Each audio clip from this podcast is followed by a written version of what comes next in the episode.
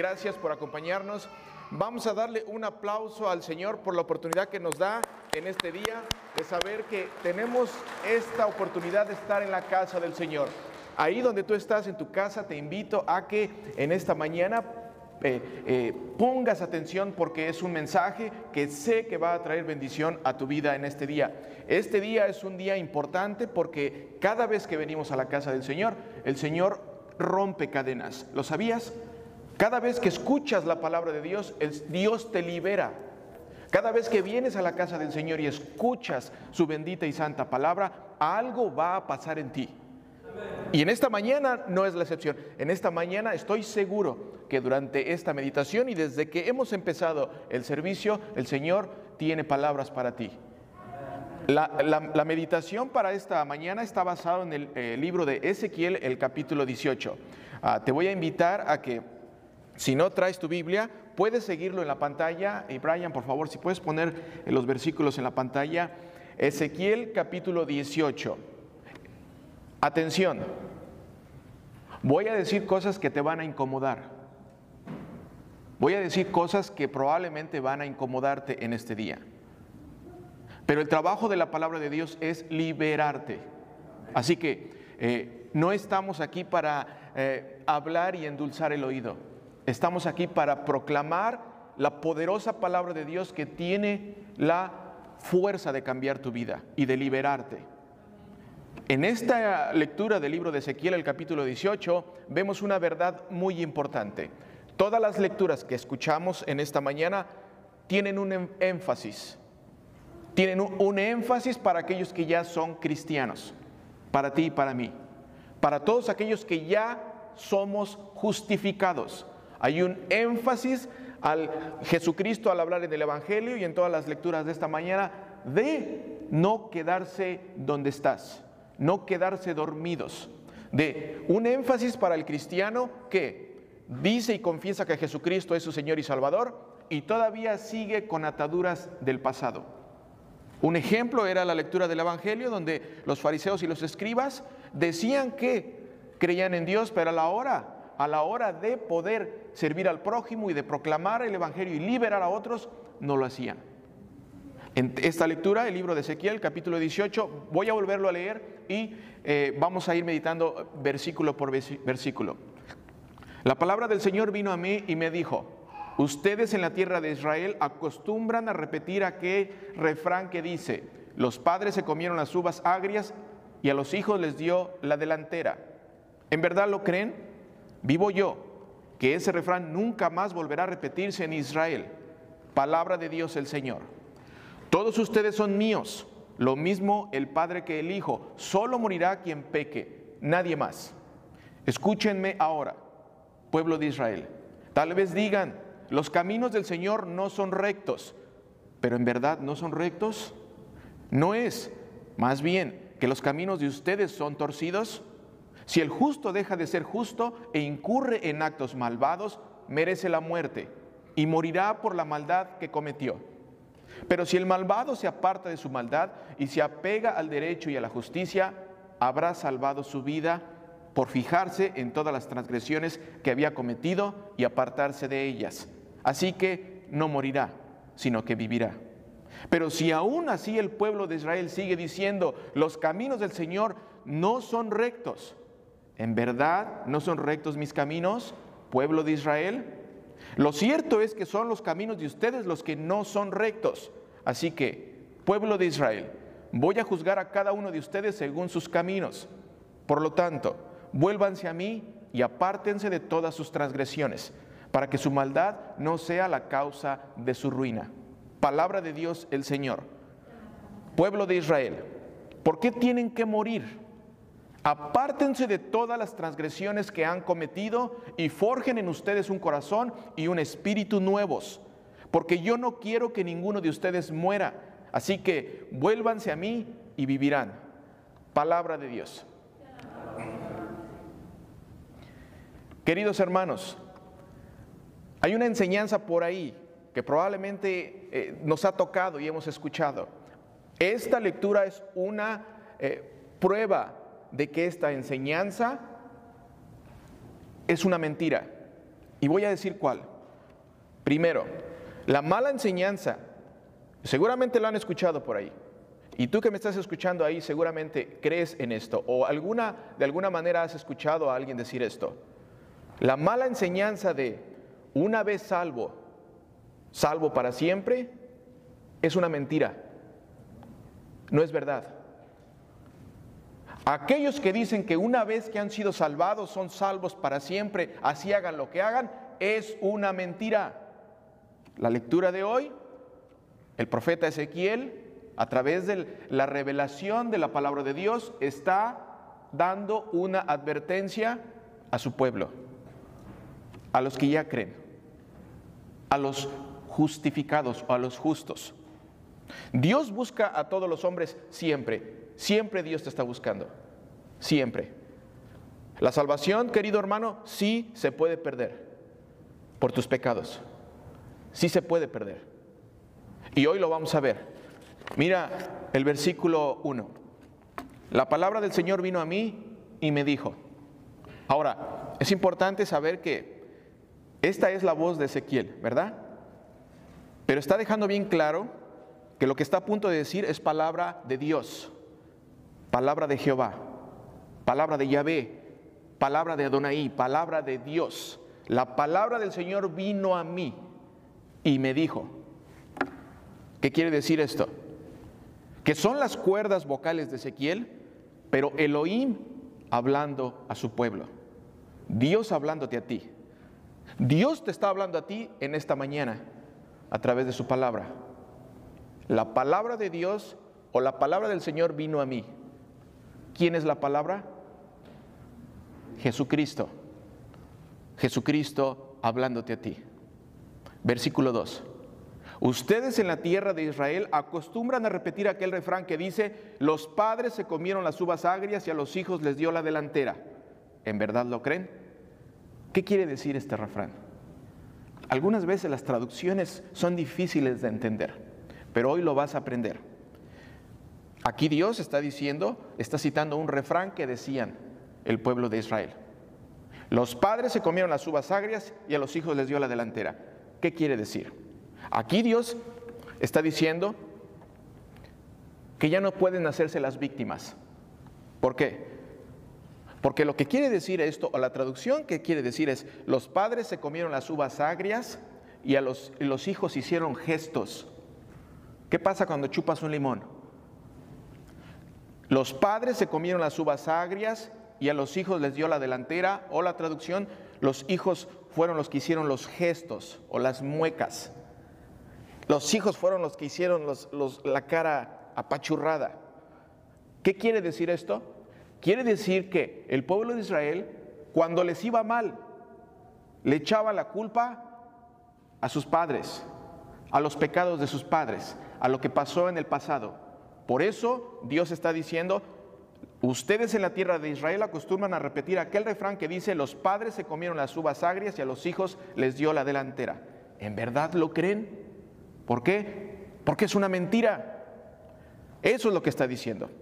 Los padres comieron uvas agrias y los hijos hicieron los gestos. Los padres comieron uvas agrias y los hijos fruncieron la cara. ¿Lo puedes ver? Dios le dice al pueblo de Israel que ellos como redimidos, como salvados, como ya perdonados, como alguien que ya ha sido justificado, no pueden usar esa excusa o ese refrán, porque ese refrán es una excusa para culpar a otros. Querido hermano, y esta palabra es tan actual que estoy seguro de que Dios está hablando a tu vida en este día. Levanta la mano si crees con todo tu ser que Jesucristo ha perdonado tus pecados. Levanta la mano. ¿Quién, ¿Quién de los que estamos sentados aquí cree que Jesucristo ha perdonado sus pecados?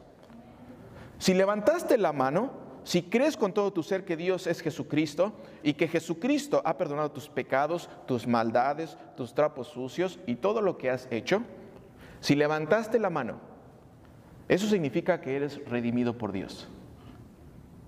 Punto. Lo eres. Lo eres. Y si eres redimido de Dios, no te puedes pasar la vida culpando a otros de tus desgracias. Parece que esto le estoy hablando a alguien que está aquí sentado. Si eres redimido de Dios, no puedes pasar la vida culpando a otros de lo que te pasa a ti. Y eso es lo que está diciendo Dios con este refrán mal usado. Y eso es tan actual, queridos hermanos, que han escuchado ejemplos o frases que, que tú has dicho, que alguien te ha dicho que está cerca de ti. Es que desde que me casé con él, mi vida ya no es la misma. No, antes de conocerlo, deberías de haberme visto. Yo era exitoso o exitosa.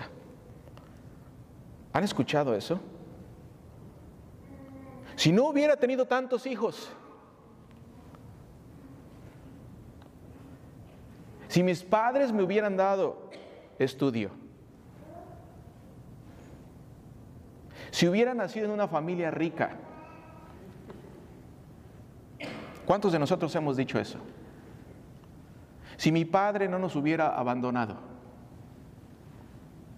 dale gracias a Dios que tu Padre Celestial nunca te ha abandonado. Si mi padre no fuera alcohólico, si tuviera papeles, si hablara inglés, si mis padres me hubieran enseñado a hablar español, si me trataras diferente, si no me hubieras provocado, eso que te hice fue porque te lo buscaste. Si ya sabes cómo soy de sangre caliente, ¿para qué le sigues? Querido hermano, deja de culpar a otros por la situación actual de tu vida y pídele perdón al único que te puede ayudar. Vuélvete a Dios. Ese es el énfasis de principio a fin en todas las lecturas de hoy. Pídele perdón al único que te puede ayudar, deja de poner excusas y vuélvete a Dios. Si no tienes papeles, si estás soltero, si estás casado, si tus hijos no te escuchan, si no puedes manejar, si no tienes trabajo, si no puedes pagar tus deudas, si no hablas inglés, si no hablas español, si no te has podido casar, si no has encontrado el amor de tu vida, deja de echarle la culpa a otros y vuélvete a Dios porque Él es el único que te puede ayudar. Ahora pueden ver el refrán. Ustedes en la tierra de Israel acostumbran a repetir aquel refrán que dice, los padres se comieron las uvas agrias y a los hijos les dio la delantera. ¿En verdad lo creen? Ahora lo entendemos mejor, ¿verdad? Versículo 3. Vivo yo. ¿Quién está hablando aquí? Dios, Dios de los ejércitos. Vivo yo. Que ese refrán nunca más volverá a repetirse en Israel. Querido hermano, por si no queda claro, la lectura añade, palabra de Dios el Señor. Puedes verlo. Versículo 3. Vivo yo que ese refrán nunca más volverá a repetirse en Israel. Palabra de Dios el Señor. ¿Qué quiere decir? Que dejes de poner excusas por lo que te está pasando y que te vuelvas al Señor. Y que el Señor puede hacer algo en tu vida. Versículo 4. Todos ustedes son míos lo mismo el Padre que el Hijo. Solo morirá quien peque, nadie más. Querido hermano y hermana, y tú que me estás viendo a través de internet, nadie es responsable de tus pecados. No puedes echarle la culpa a nadie por lo que eres y por lo que haces. El día del juicio definitivo llegará cuando cierres tus ojos aquí y los abras frente al juez celestial. ¿Quién es el juez celestial? Jesucristo. Jesucristo es el juez celestial. Y ese día echarle la culpa a alguien más no te va a salvar. Ese día echarle la culpa a alguien más no te va a salvar. La fe de alguien más no te va a salvar. La religión de tu mamá no te va a salvar. La religión de tu papá no te va a salvar. La religión de tu abuelita no te va a salvar. La religión de tu amigo no te va a salvar. No te va a salvar. Ese día el único que te va a poder salvar es el que va a estar frente a ti, el Cordero de Dios, que derramó su sangre y dio su propia vida por ti. Y su nombre es Jesucristo. Él es el único que te va a poder salvar. Versículo 25. Escúchenme ahora, pueblo de Israel. En esta mañana, ¿quién es el pueblo de Israel? Tú y yo, todos nosotros. Escúchenme ahora, pueblo de Israel. Tal vez digan, los caminos del Señor no son rectos, pero en verdad no son rectos. No es más bien que los caminos de ustedes son torcidos. Miren, queridos hermanos, la palabra de Dios ya explicó, ya nos dijo, pero aún así todavía hace un énfasis más. ¿Por qué? Porque a pesar de que acaban de escuchar el pueblo de Israel y a pesar de que nosotros acabamos de escuchar, a pesar de eso todavía existe cierta eh, resistencia a la palabra de Dios. A pesar de escuchar la palabra de Dios, aún después dicen, sí, pero eso no puede ser. Eso no es justo. A pesar de escuchar la palabra de Dios, después siguen en lo mismo. Y eso se sigue repitiendo con el pueblo de Israel y con nosotros. Un ejemplo de la necedad del pueblo de Israel es que a pesar de que Dios los acompañaba en el desierto, recuerdan, cuando los liberó de Egipto, dándoles sombra durante el día con una ah, nube y durante la noche les daba calor con una alumbrada de fuego, ¿recuerdan? Lo podían ver, algo que tú y yo no podemos hacer. Ellos podían ver la presencia de Dios. Pero en cualquier oportunidad se volvían a la idolatría. Adoraban y construían figuras para adorar. Y eso, hasta el día de hoy, se sigue repitiendo. Hasta el día de hoy hay personas que dicen ser cristianas y durante la semana consultan su horóscopo.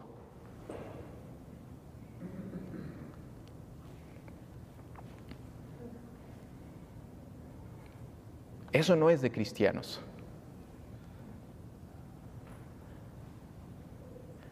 Hasta el día de hoy hay personas que dicen ser cristianas y van a que les lean el cigarro. Van a que les lean las cartas.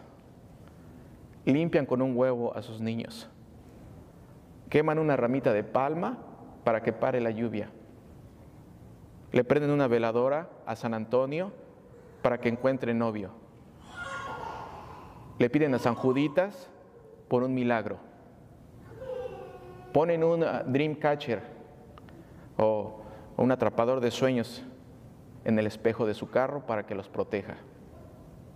Se visten de rojo en Navidad para el amor. Cuando te va bien en algo o le va bien a alguien, y eso que eres cristiano, dices, qué suerte tienes. Qué suerte tengo eso no es de cristianos. Eso no es de cristianos maduros. Eso no es de un cristiano firme en la palabra de Dios. Eso no es de cristianos firmes en la única persona que te puede salvar, que es Jesucristo. Eso no es de cristianos. El mayor, querido hermano, el mayor problema de un cristiano es la idolatría. ¿Qué es idolatría? Poner tu confianza en alguien más que no sea Dios. Eso es idolatría. Si eres de los que tienen miedo al salir a la calle por miedo a ser contagiado por el coronavirus, que la mayoría tenemos miedo, te invito a que eches un vistazo en tu casa para que saques lo más pronto posible de tu propia casa el virus de la idolatría. Échale un vistazo a tu casa y todo lo que tienes y qué representa. Deshazte de todo lo que te pueda causar idolatría. Versículo 26. Si el justo deja de ser justo e incurre en actos malvados, merece la muerte y morirá por la maldad que cometió. Una vez salvo, siempre salvo. Mentira. Una vez salvo, siempre salvo, mentira. Eso es una mentira. Mire lo que dice el versículo 26 otra vez. Si el justo deja de ser justo, ¿a quién se está refiriendo? Al justo, al que ya ha sido justificado, al que ya ha sido salvado. ¿Quién es el justo en esta mañana? Todo aquel que ha sido justificado por la fe en Jesucristo.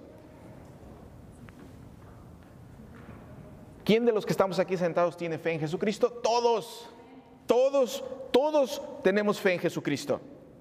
Déjame darte una noticia. ¿Eres justo? Así de simple. Tú eres el justo.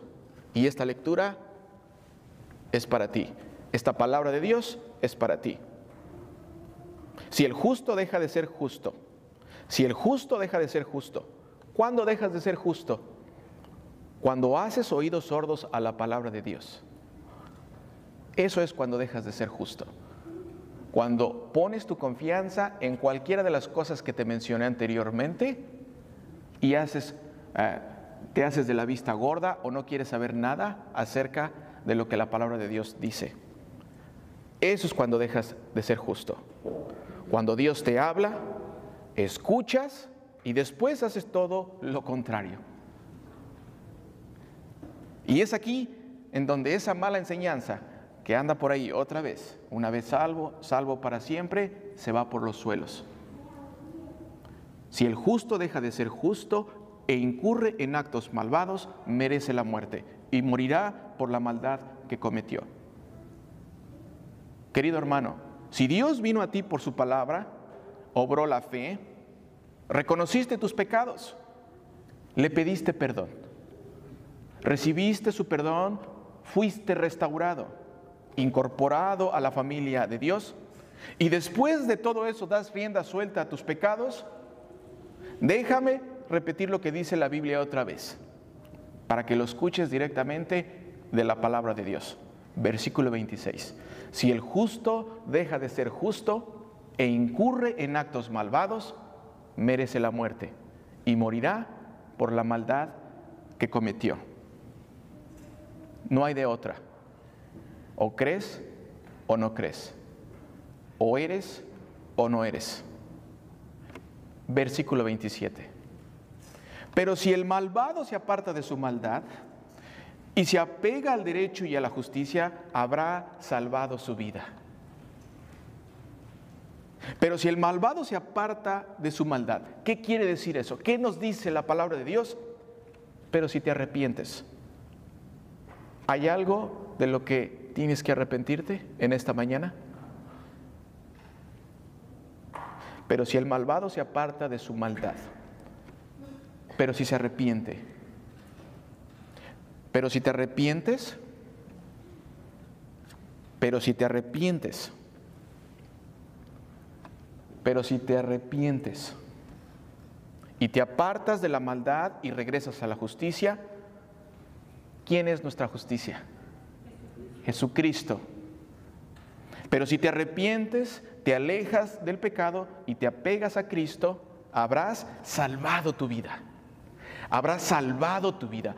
Habrás salvado tu vida. Dios siempre te está buscando. Dios te está buscando en esta mañana. Dios siempre te está buscando. Y siempre te está buscando porque te conoce. Versículo 28 por fijarse en todas las transgresiones que había cometido y apartarse de ellas. Así que no morirá, sino que vivirá.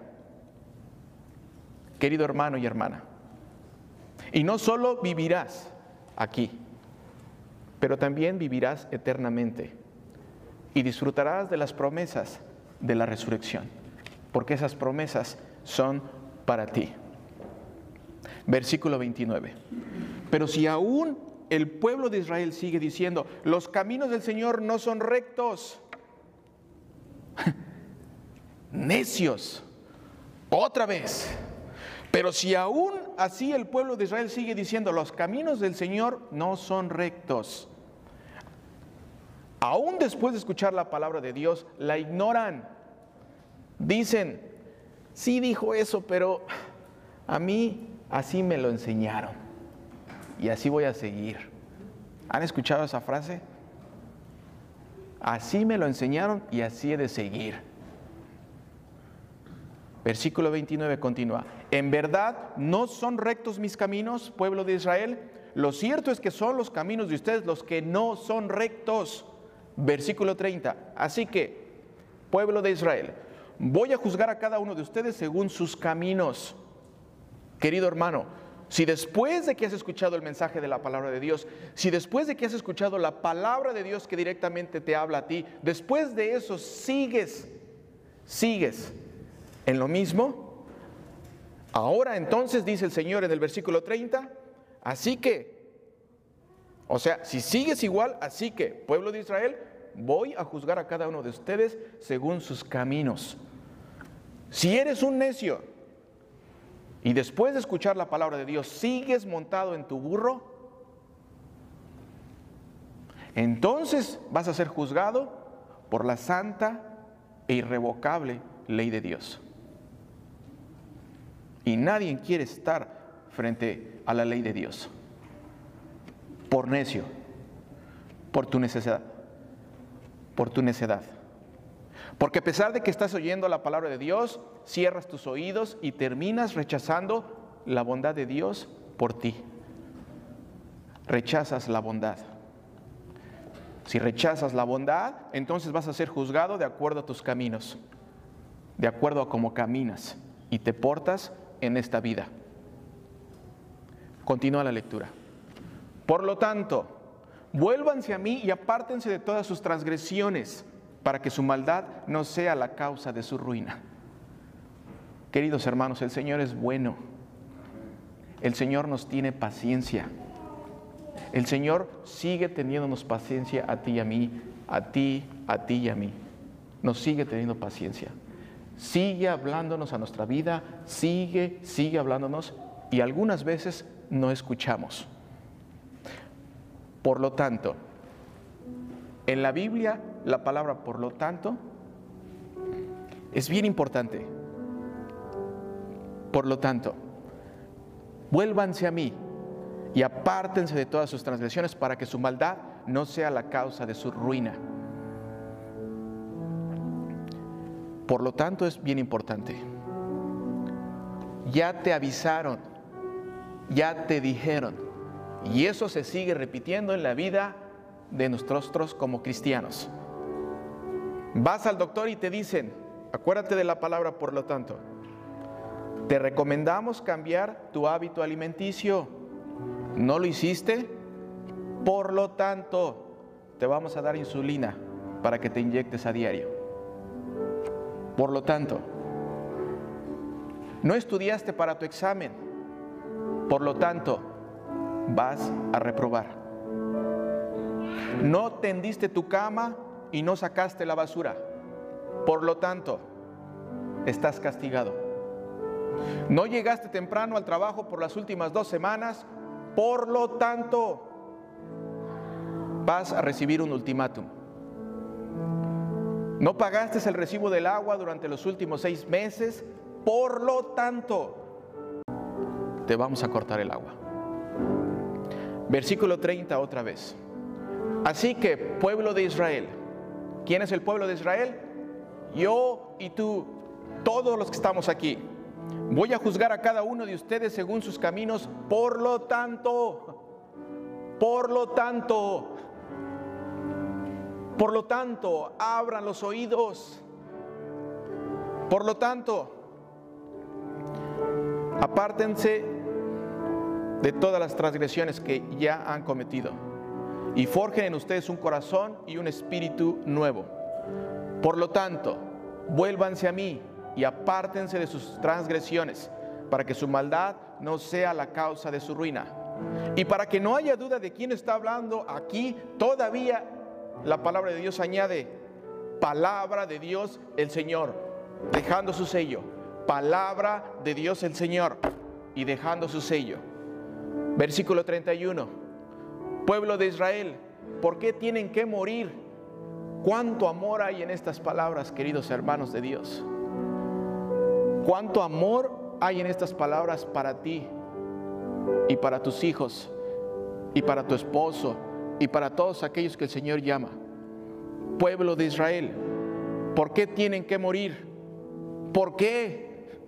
¿Por qué? Apártense de todas las transgresiones que han cometido y forjen en ustedes un corazón y un espíritu nuevos. Versículo 32, porque yo no quiero que ninguno de ustedes muera. Hermano, ¿cuánto te ama Dios? ¿Cuánto te ama Dios que te tiene aquí escuchando su palabra? ¿Cuánto te ama Dios que el mismo que escribió, porque yo no quiero que ninguno de ustedes muera por amor, envió a su Hijo para morir tu muerte? ¿Cuánto te ama Dios Padre que por no dejarte morir, envió a su Hijo a morir por ti? Porque yo no quiero que ninguno de ustedes muera, así que vuélvanse a mí y vivirán. Vuélvanse a mí y vivirán. Querido hermano, primera de Timoteo 2, 3 al 4. Mira lo que dice. Porque esto es bueno y agradable delante de Dios nuestro Salvador, el cual quiere que todos los hombres sean salvos y lleguen a conocer la verdad. Dios quiere que todos los hombres lleguen a ser salvos. Dios quiere que tú seas salvo. Dios quiere que tú seas salvo. Dios quiere que tú seas salvo y llegues a conocer la verdad y seas liberado. Liberado de esas ataduras que he mencionado anterior. Porque yo no quiero que ninguno de ustedes muera. Así que vuélvanse a mí y vivirán. Y para que no haya duda de quién está hablando otra vez, mira lo que dice, cómo termina su eh, lectura. Palabra de Dios, el Señor. Esto no lo añadimos nosotros, esto es parte de la profecía de Ezequiel.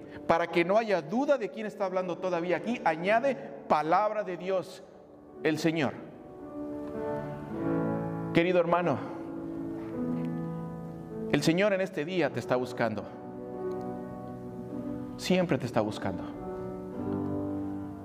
Te tiene escuchando esto porque no quiere que te pierdas. Quiere rescatarte y rescatar a los que amas. Quiere protegerte y proteger a los que amas. Quiere amarte y amar a los que tú amas. Quiere perdonarte y perdonar a aquellos que amas. Quiere restaurarte y restaurar a aquellos que amas quiere hacer de ti una persona nueva y hacer una persona nueva también de aquellos que amas. En otras palabras, quiere liberarte. Quiere liberarte para que puedas reconocer la gloria del Señor, para que puedas saber que cada vez que se predica la palabra de Jesucristo, se abren los cielos. Cada vez que se predica el Evangelio de nuestro Señor Jesucristo, se abren los cielos y la gracia de Dios se derrama en la vida de cada uno de nosotros. Cada vez que se proclama la palabra de Dios, el Espíritu Santo hace presencia en la vida de nosotros. Por eso la necesidad de venir a la casa de Dios. Si tú eres de los que nos ve a través del internet, gracias por acompañarnos, gracias por estar con nosotros. Pero te invito que si vives en el área, ven los domingos a la iglesia. Hay un poder en la, eh, en la adoración comunitaria que no puedo explicártelo. Si no vives cerca de Aurora y vives lejos de Aurora, visita una iglesia, ve a una iglesia, acércate a una iglesia para que puedas experimentar el amor de Dios, la comunión del Espíritu Santo. Es algo que es todos los domingos pasa en este lugar, querido hermano. Y tú que estás aquí con nosotros, qué bueno que vienes a la casa del Señor. Invita a otros que vengan a la casa del Señor para que así como tú eres liberado, puedas liberar a otros también. Querido hermano, Vamos a ponernos de pie para terminar este eh, sermón. Vamos a darle gracias al Señor. Vamos a, a, darle gloria y honra por lo que ha hecho en nuestras vidas. Pero principalmente vamos a darle un aplauso a Dios por lo que ha hablado en nuestra vida.